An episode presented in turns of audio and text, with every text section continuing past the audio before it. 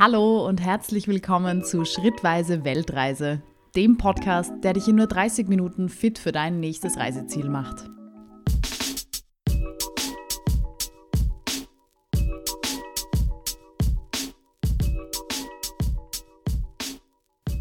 London. Es hat sehr lange gedauert, bis ich in diese Stadt gekommen bin und äh, darum wird es heute gehen. Also nicht darum, wie lange es gebraucht hat, bis ich dorthin gekommen bin, sondern um London und auch ein bisschen um Harry Potter. Verzeiht mir, ich bin ein Potterhead. Warum hat es so lange gedauert, bis ich überhaupt erst nach London gekommen bin? Ähm, man muss dazu sagen, ich bin hier sehr eigen. Denn sobald eine Stadt irgendwie sehr groß gehypt wird oder gefühlt alle meine Freunde und Bekannten gleichzeitig dorthin wollen und mir ganz viel davon erzählen, verliere ich irgendwie sofort das Interesse an einer Destination. Das ist vielleicht nicht fair der Destination gegenüber, aber irgendwie ticke ich so. Das war bei London damals so, äh, denn vor knapp zehn Jahren ist gefühlt jeder aus meinem Freundeskreis nach London ähm, gefahren oder geflogen. Und das haben mir alle davon erzählt und dann hat es mich einfach irgendwie nicht mehr interessiert. Und dasselbe ist auch lustigerweise momentan mit Island so. Prinzipiell würde mich Island extrem interessieren, aber weil der Hype einfach gerade ausgebrochen ist und so ziemlich jeder Blogger gerade schon in Island war und viele aus meinem Bekanntenkreis auch schon, finde ich es irgendwie plötzlich wahnsinnig uninteressant, nach Island zu fliegen. Mal sehen, wie das in ein paar Jahren ist. Es ist irgendwie eine komische Sache. Aber ich bin, wie schon angedeutet, ein hoffnungsloser Potterhead. Ähm, Harry Potter hat mich wirklich meine gesamte Jugend irgendwie begleitet und ja, bis heute. Ich bin jetzt dann 30 und ja, Harry Potter finde ich noch immer toll und ich schaue mir noch immer gerne die Filme an und lese auch immer gerne mal wieder die Bücher oder höre mir Hörbücher an oder Podcasts über Harry Potter, was ich auch sehr spannend finde. Sehr zu empfehlen ist hier übrigens Potterless. Ähm, das ist jemand, der quasi wieder oder überhaupt erstmal begonnen hat, Mitte 20 die Harry Potter Bücher zu lesen. Und in jeder Folge kommt jemand anderer und diskutiert mit ihm darüber, was er jetzt gerade gelesen hat. Und das ist sehr, sehr lustig. Also kann ich sehr empfehlen. Potterless ähm, kann man auf Spotify, glaube ich, hören. Ich weiß nicht, wo sonst. Ich kenne es nur von Spotify. Gut, aber zurück zum Thema London. Ich bin Potterhead, also hat es mich dann doch irgendwann gerissen. Es gibt ja auch die Harry Potter Experience von den Warner Brothers Studios und entsprechend äh, musste ich dann doch noch nach London. Und so kam es, dass ich 2018 mit einer Freundin die auch Harry Potter-Fan ist, nach London geflogen bin. Wir waren vier Tage dort. Gleich mal vorweg, ich finde, ja, London ist durchaus eine tolle Stadt. Ähm, ich kann aber trotzdem bis heute den Hype darum nicht ganz verstehen, ähm, weil ja, sicher, London ist eine große Metropole. Aber es gibt irgendwie auch ganz viele andere tolle Städte auf der Welt und auch in Europa. Ähm, speziell, ich war ein paar Jahre bevor ich in London war, war ich in äh, Irland und unter anderem auch in Dublin. Und auch Dublin hat viel zu bieten, was, was die Architektur und, und, und Pubs und Geschichte und so angeht. Und ja, deswegen habe ich jetzt nicht so ganz den Hype um London verstanden. Was man aber London absolut zugestehen muss, ist seine Vielseitigkeit. Ähm, also da ist für jeden was dabei, sei es jetzt die Architektur oder wirklich diese großen Touristen-Sites, die man einfach von Postkarten oder aus Filmen oder Serien kennt, wie Buckingham Palace, Big Ben, London Eye, Piccadilly Circus, Trafalgar Square. Natürlich ist das cool, das mal live zu sehen. Ähm, auch für Fashion-Fans gibt es wahnsinnig viel. Also wen jetzt vielleicht die Architektur oder die Geschichte nicht so interessiert. Ähm, in London sind wahnsinnig viele Marken und Shops Shops und Brands einfach, die es im Kontinentaleuropa nicht so weit verbreitet gibt. Speziell amerikanische Marken, ähm, aber eben auch viele eigene Marken. Also wer zum Beispiel im Topshop einkaufen will, ähm, der kann das dort auf der Oxford Street. Es gibt einfach viele Brands, die es einfach ja, würde ich jetzt mal sagen, zumindest in Österreich nicht äh, so häufig gibt. Ja, und dann gibt es natürlich noch den Harry Potter-Aspekt. Das war für mich so quasi eins der, der ähm, wichtigsten Dinge in London. Ähm, ich glaube, auch damit hat die J.K. Rowling wirklich einen ganz neuen, extrem lukrativen Tourismuszweig für London aufgemacht, ähm, um halt auch wirklich jüngere Leute ähm, für London zu interessieren. Aber zu Harry Potter gibt es dann später noch was. Fangen wir ganz klassisch an. Wie sind wir nach London gekommen? Wie gesagt, ich war 2018 mit einer Freundin, deswegen wir. Ähm, wir sind damals mit EasyJet ab Wien geflogen. Wer zum Thema Billig Airlines gerne die ein oder andere Anekdote an der Stelle hören möchte, der kann gerne zur letzten Folge gehen. Nein, Entschuldigung, zur vorletzten Folge, ähm, wo ich über Kostenfallen bei Billig Airlines äh, spreche. Und ja, eventuell ist das ein oder andere, was ich dort erzählt habe, auf diesem Flug passiert. Wir werden sehen, ob ihr das äh, äh, genauso unterhaltsam findet äh, wie ich. Ich fand es äh, ich fand's wahnsinnig lustig, die Dinge, die da passiert sind. Aber ja, ähm, genau, wir waren Ende September, was ich persönlich für eine sehr, sehr schöne Zeit halte, um nach London ähm, zu fliegen, denn man kann London einerseits manchmal ganz klassisch so im Nebel ähm, und ganz in Grau sehen, aber es ist eben noch nicht so richtig kalt. Ja, hin und wieder hat es getröpfelt oder geregnet, aber eigentlich nur sehr kurz. Also wir hatten echt Glück. Wir hatten äh, wirklich schönes herbstliches Wetter, was sehr, sehr cool war. Und eben in der Früh und am Abend ist es dann oft so ein bisschen diesig, neblig geworden. Das war sehr, sehr mystisch cool. Ja, zurück zum Flug. Äh, Flüge ab Wien mit EasyJet ähm, gibt es so ab 100 bis 140 Euro. Es gibt sicherlich auch günstigere, ähm, aber eben der EasyJet-Flug, den wir damals drei Monate im Vorhinein gebucht haben, der hat 140 Euro gekostet. Achtung, je nachdem, mit welcher Airline ihr fliegt, das ist nämlich auch schon so ein bisschen der erste Punkt, der auf den nächsten Punkt, wie man so in London rumkommt, ähm, abzielt. Je nachdem, mit welcher Airline ihr fliegt, müsst ihr schauen, an welchem Flughafen ihr ankommt, denn nicht jede Airline landet in Heathrow, sondern es gibt zum Beispiel auch den London Gatwick Flughafen und das ist dort, wo wir angekommen sind. Also EasyJet hat quasi so den Heimflughafen in Gatwick.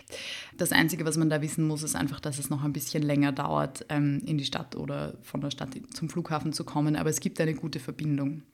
Wie sind wir denn prinzipiell rumgekommen? Ähm, also eben vom Flughafen sind wir mit dem Gatwick Express bis zur Victoria Station gefahren und von dort dann weiter mit der U-Bahn.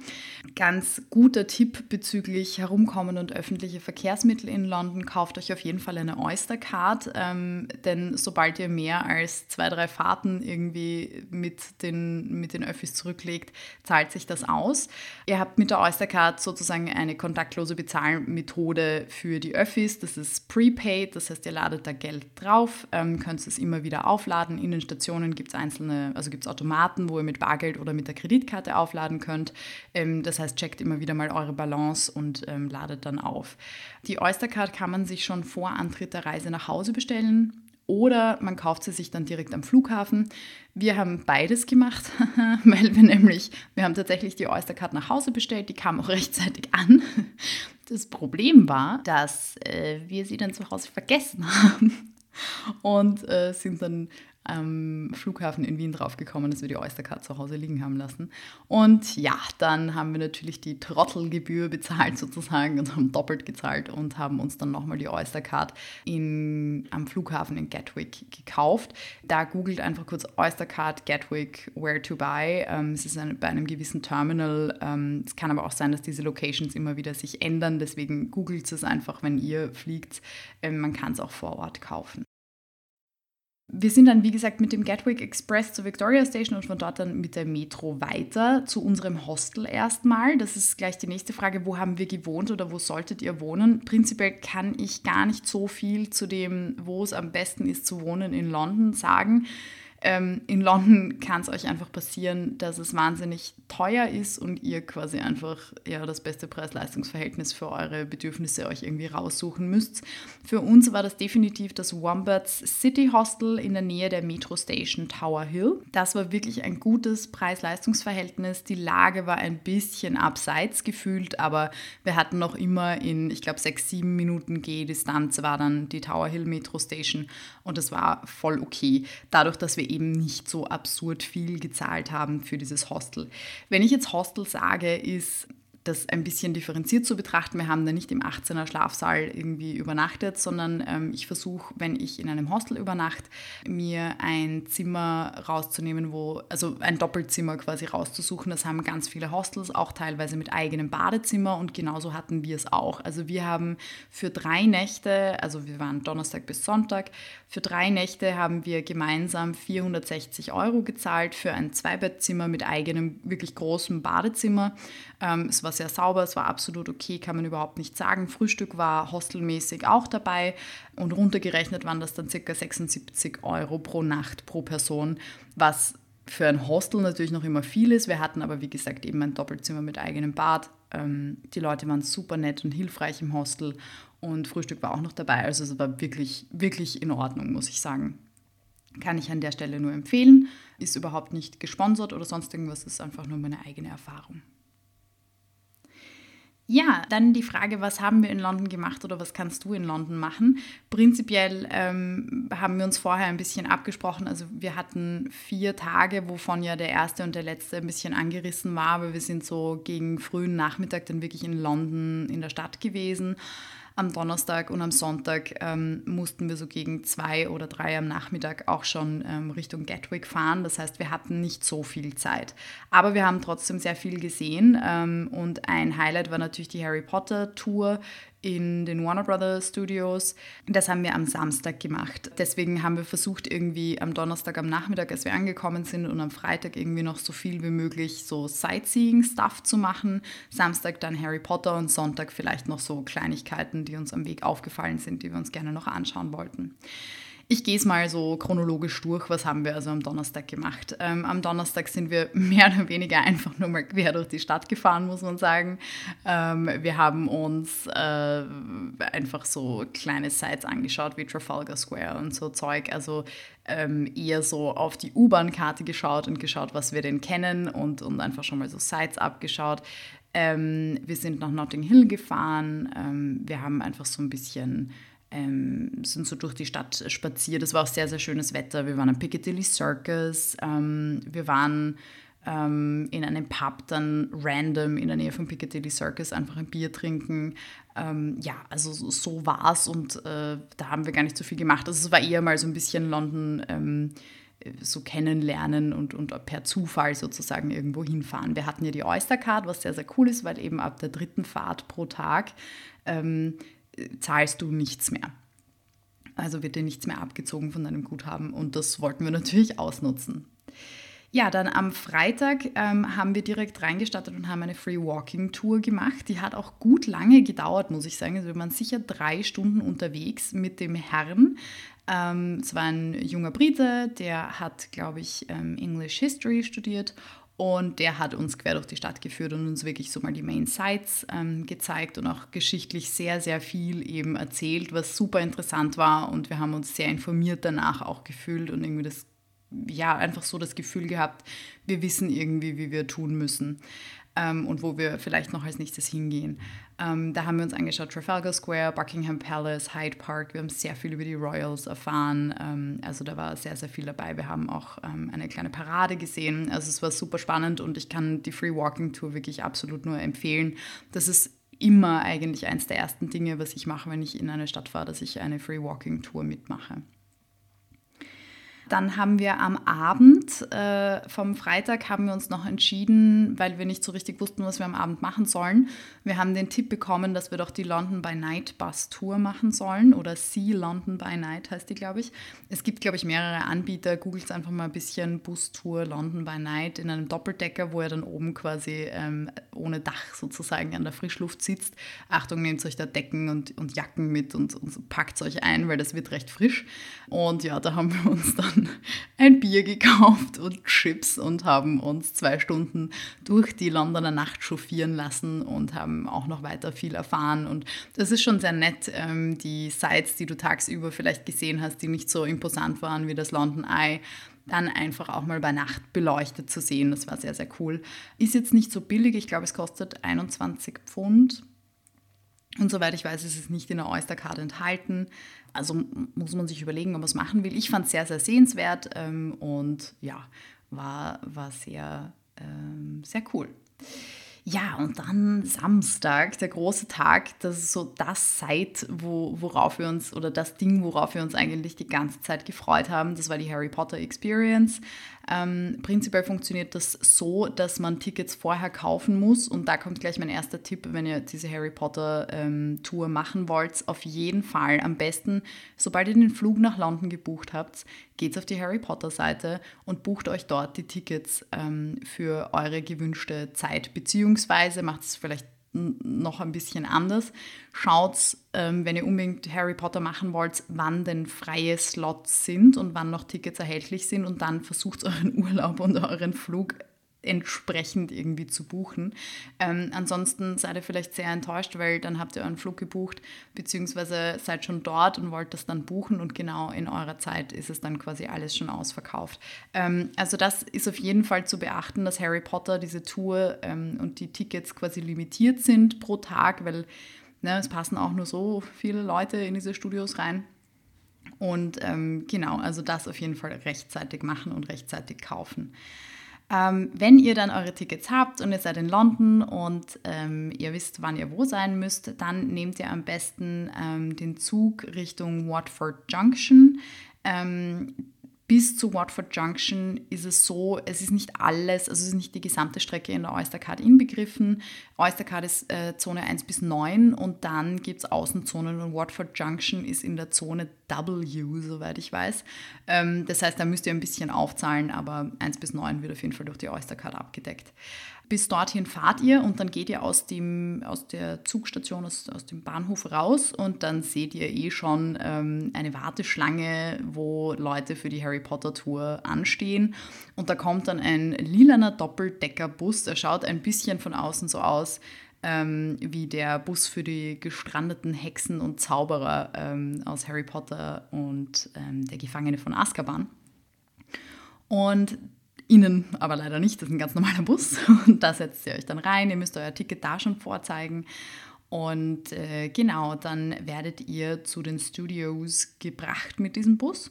Und entsprechend eurer Eintrittszeit, also ihr habt eine gewisse Zeit, ähm, ab der ihr quasi in die Studios könnt, aufgedruckt auf euren Tickets. Ähm, ich glaube, 15 Minuten oder 30 Minuten davor, das steht aber auch am Ticket, ähm, könnt ihr euch dann äh, in Richtung Eingang bewegen und dort dann reingehen und die Studios genießen. Wenn ihr nicht genau wisst, was euch dort bei dieser Tour erwartet, dann schaut euch einfach äh, die Website an, beziehungsweise Videos und Fotos von Leuten, die schon dort waren. Äh, prinzipiell ist es so, dass es das Herz von jedem Harry Potter-Fan höher schlagen lässt. Es sind echte quasi Szenen und Kulissen aus den Filmen ausgestellt. Ähm, ich will gar nicht zu viel verraten oder zu viel sagen, was ihr dort seht, einfach weil es ist einfach auch ein kleiner Überraschungsmoment. Die Ausstellung sozusagen in diesen Studios ändert sich auch immer mal wieder. Also es gibt so das im Oktober ist dann quasi so das Halloween-Theme, zu Weihnachten ist das Weihnachts-Theme, also wo dann zum Beispiel eines der Dinge, was man sieht, was ich sagen kann, ist zum Beispiel die große Halle. Ähm, und da weiß man als Harry Potter-Fan, dass die große Halle zu Halloween zum Beispiel, dass ja die großen Kürbisse rumschweben und zu Weihnachten sind ganz viele Weihnachtsbäume und so weiter. Ähm, und entsprechend spiegelt sich das dann zum Beispiel dort auch dann wieder. Ähm, was man auch machen kann, äh, ist sich zum Ticket dazu buchen, äh, die Behind the Seams Tour. Was ich persönlich sehr cool an dieser Tour fand, war, ähm, du wirst dann ab einem gewissen Zeitpunkt abgeholt und es ist eine recht kleine Gruppe, also ich glaube so 15, 20 Leute. Die werden dann in so einen kleinen Trailer oder Container eigentlich ähm, eingeladen, wo dann die ganzen Kostüme aus den Filmen ähm, ausgestellt werden und dann wirklich darüber gesprochen wird, Warum sieht das Kostüm von Voldemort so aus? Es ist nämlich zum Beispiel gar nicht schwarz, sondern ein ganz dunkles Smaragdgrün ähm, und so weiter. Aus welchem Stoff ist das? Warum wurde das so gemacht? Was war, die, was war die Spezialität sozusagen daran und so weiter? Und ihr habt auch die Chance, und zwar nur bei Behind the Scenes, die ähm, originalen ähm, Kutten oder Mäntel oder Umhänge sozusagen äh, der Häuser anzuprobieren. Und ich hatte ein, einen Slytherin-Umhang an. Und obwohl ich immer dachte, ich bin Gryffindor, ich habe mich so wohl gefühlt in diesem Slytherin-Umhang, dass ich glaube, ich bin Slytherin. Aber ja don't hate me. Ähm, ja, also das ist sehr, sehr cool und prinzipiell kann man wirklich Stunden dort verbringen. Es gibt so viele coole Foto-Opportunities, es gibt so viel zum Anschauen, so viel zum Nachlesen. Es ist super cool. Ähm, es ist keine geführte Tour durch das Ding, also man wird am Anfang abgeholt von jemandem, der einen führt aber nur für fünf Minuten, der so grob erklärt, wie das aufgebaut ist. Und dann geht es im Endeffekt los und du kannst dir alles selber anschauen. Und Behind the Scenes, wenn ihr das machen wollt, das kostet ein bisschen extra. Ähm, das bitte auch gleich am Anfang dazu buchen und nicht erst, wenn ihr dort seid, sondern wirklich, wenn ihr das Ticket kauft. Da ist es dann so, dass man eben für die Stunde oder eineinhalb Stunden eben ähm, einen Vortrag sozusagen bekommt, aber die Dinge auch angreifen kann. Es wird viel diskutiert und gefragt und, und ja, es ist eine nette kleine Gruppenaktivität, würde ich sagen. Ja, und äh, was es dann auch noch gibt, das ist die Kantine sozusagen. Ähm, da gibt es dann ganz viele Sachen, die es bei Harry Potter aus den Büchern, die man so kennt, ne, was die getrunken haben, Butterbier und ähnliches. Und da kann ich echt nur sagen, wir wollten uns das Butterbier kaufen im Collectors Cup. Erstens, der Collectors Cup ist, ich weiß nicht, ja, er ist nett, aber er ist jetzt nicht das Geld wert. Und das Butterbier ist das widerlichste, was ihr jemals getrunken, ohne Scheiß, wirklich. Das, das, also wow, es ist wirklich das widerlichste, was ihr jemals getrunken habt. Und das ist eine absolute, ähm, eine absolute Fehlinformation, dass es sich auszahlt. Da, ich glaube, es waren umgerechnet 14 Euro, 15 Euro für so ein Getränk mit dem Collectors Cup ähm, auszugeben. Macht es nicht. Es ist einfach dumm. Do not do that. Ansonsten, ich, wenn ihr es trotzdem macht, ich kann euch nicht helfen. Ne? Ihr werdet es dann eh sehen. Aber es ist äh, widerlich und es zahlt sich nicht aus. Ja, und das war's in Wirklichkeit eigentlich auch schon mit der Harry Potter Experience. Wie gesagt, ich könnte super stark ins Detail gehen, das mache ich jetzt aber nicht, weil jeder soll da so ein bisschen seine eigenen Erfahrungen machen und jeder, jedem gefällt natürlich auch was anderes dort und, und ähm, ja, also von daher kann ich nur sagen, wenn ihr Harry Potter-Fans seid, ihr werdet sehr begeistert sein. Und äh, egal, ob ihr die Bücher lieber mögt oder die Filme, ich mag zum Beispiel die Bücher lieber, es ist trotzdem aufregend, die Dinge zu sehen und, und zu sehen, wie sie interpretiert werden. Und ähm, es ist schon sehr magisch dort. Also ja, ähm, absolute Empfehlung und es ist das Geld auf jeden Fall wert, aber das Butterbier ist es nicht wert. Also don't do it. Das war pretty much unser Samstag. Wir haben mehr oder weniger dann den ganzen restlichen Tag dort verbracht, sind dann mit dem Zug wieder zurückgefahren, waren dann am Abend wieder in London und da waren wir dann noch was trinken und was essen. Das kommt dann aber im nächsten Punkt. Und am Sonntag hatten wir ja nicht mehr allzu viel Zeit. Da haben wir gesagt, wir wollen noch ein bisschen shoppen gehen, weil wir das ja noch gar nicht irgendwie gemacht haben. Und da sind wir auf die Oxford Street gegangen und das ist das, was ich eingangs schon gesagt habe. Also man findet dort wirklich alle Marken, die man sich wünschen könnte als Person, die jetzt irgendwie groß auf Fashion Wert legt. Es gibt einfach wahnsinnig viel, was es im Kontinentaleuropa jetzt so nicht physisch als Store gibt. Ein Beispiel ist der Topshop, ähm, aber auch viele andere Sachen. Von daher auf der Oxford Street kann man schon viel Zeit verbringen und ja, ein, ein Must für jeden, der irgendwie einkaufen gehen möchte dort. Ähm, nicht zu empfehlen ist, so wie wir es gemacht haben, eben am Wochenende. Oh, Verzeihung, Entschuldigung, nein, wir waren am, äh, am Samstag in der Früh waren wir einkaufen, Sonntag waren wir dann nicht einkaufen. Am Samstag in der Früh waren wir einkaufen, noch bevor wir zu Harry Potter gefahren sind und das war einfach super, es war einfach so viel los. Also die Oxford Street ist gesteckt voll mit Menschen, es ist unangenehm, ja? auch die Geschäfte sind bummvoll. Ähm, was ich empfehlen kann, ist unter der Woche dann abends wahrscheinlich eher hinzugehen. Ich glaube, die Stores haben bis um neun offen und äh, da ist es dann leerer, würde ich sagen, und angenehmer einzukaufen. Aber es ist natürlich empfehlenswert, wenn einen das interessiert und man schauen möchte, was da alles für Stores sind. Am Sonntag ähm, waren wir tatsächlich nicht mehr auf der Oxford Street einkaufen, sondern wir waren nur noch so kleine mm, Goodies quasi im Supermarkt einkaufen, Dinge, die es halt bei uns nicht gibt und die es aber, die es dort gibt, die einfach lecker sind. Sind so Kleinigkeiten wie irgendwie spezielle Pretzels mit Peanut Butter Füllung und ähnliches, so einfach so Kleinzeug. Und was wir dann auch noch gemacht haben, das war eins meiner Highlights und ähm, das war aber leider quasi beschränkt auf letztes Jahr. Ähm, wir haben eine Walking Tour gemacht, eine andere aber. Das Thema waren die Suffragettes. Ähm, und wer sich ein bisschen mit dem Thema Wahlrecht, Frauen, ähm, Emanzipation, Geschichte der letzten 100 Jahre der Frauen, speziell jetzt in England, ähm, wer sich da ein bisschen interessiert und, und wissen möchte, wie das so vonstatten ging, ähm, also da wäre die Suffragettes Walking Tour absolut empfehlenswert gewesen. Ähm, es kann aber durchaus sein, dass sie so viel Erfolg hatte, dass es sie noch immer gibt. Ich muss nur ganz ehrlich sagen, das habe ich jetzt nicht recherchiert, weil es, glaube ich, letztes Jahr 100 Jahre Frauenwahlrecht in Großbritannien war. Kann sein, dass es noch immer gibt. Ähm, man kann aber sehr, sehr viel zum Thema Suffragettes generell in London machen. Einfach mal ein bisschen rumgoogeln. Ähm, ist ein sehr spannendes Thema, finde ich. Und ja, das war einfach auch nochmal eine nette Art, die Stadt mal von einer anderen Seite zu sehen und mh, zu einem Gebäude hinzugehen und ähm, dann wir wussten ja schon quasi, was, was da heute drin ist und so, weil wir ja zuerst die Walking Tour gemacht haben. Ähm, aber da war dann einfach nochmal so, okay, was war vor 100 Jahren hier mit speziell Fokus Thema Frauen und Emanzipation?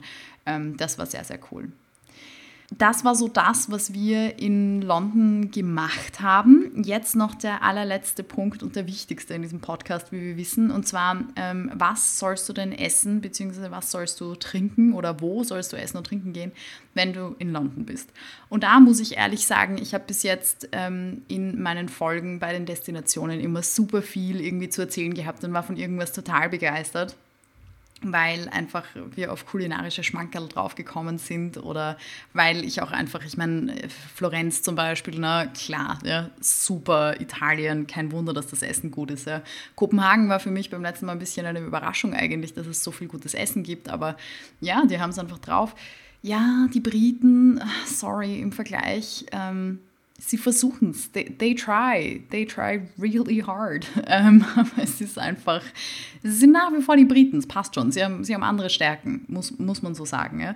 Ähm, richtig gut ist natürlich das Bier. Also so kehren wir das Positive hervor. Das Bier ist gut.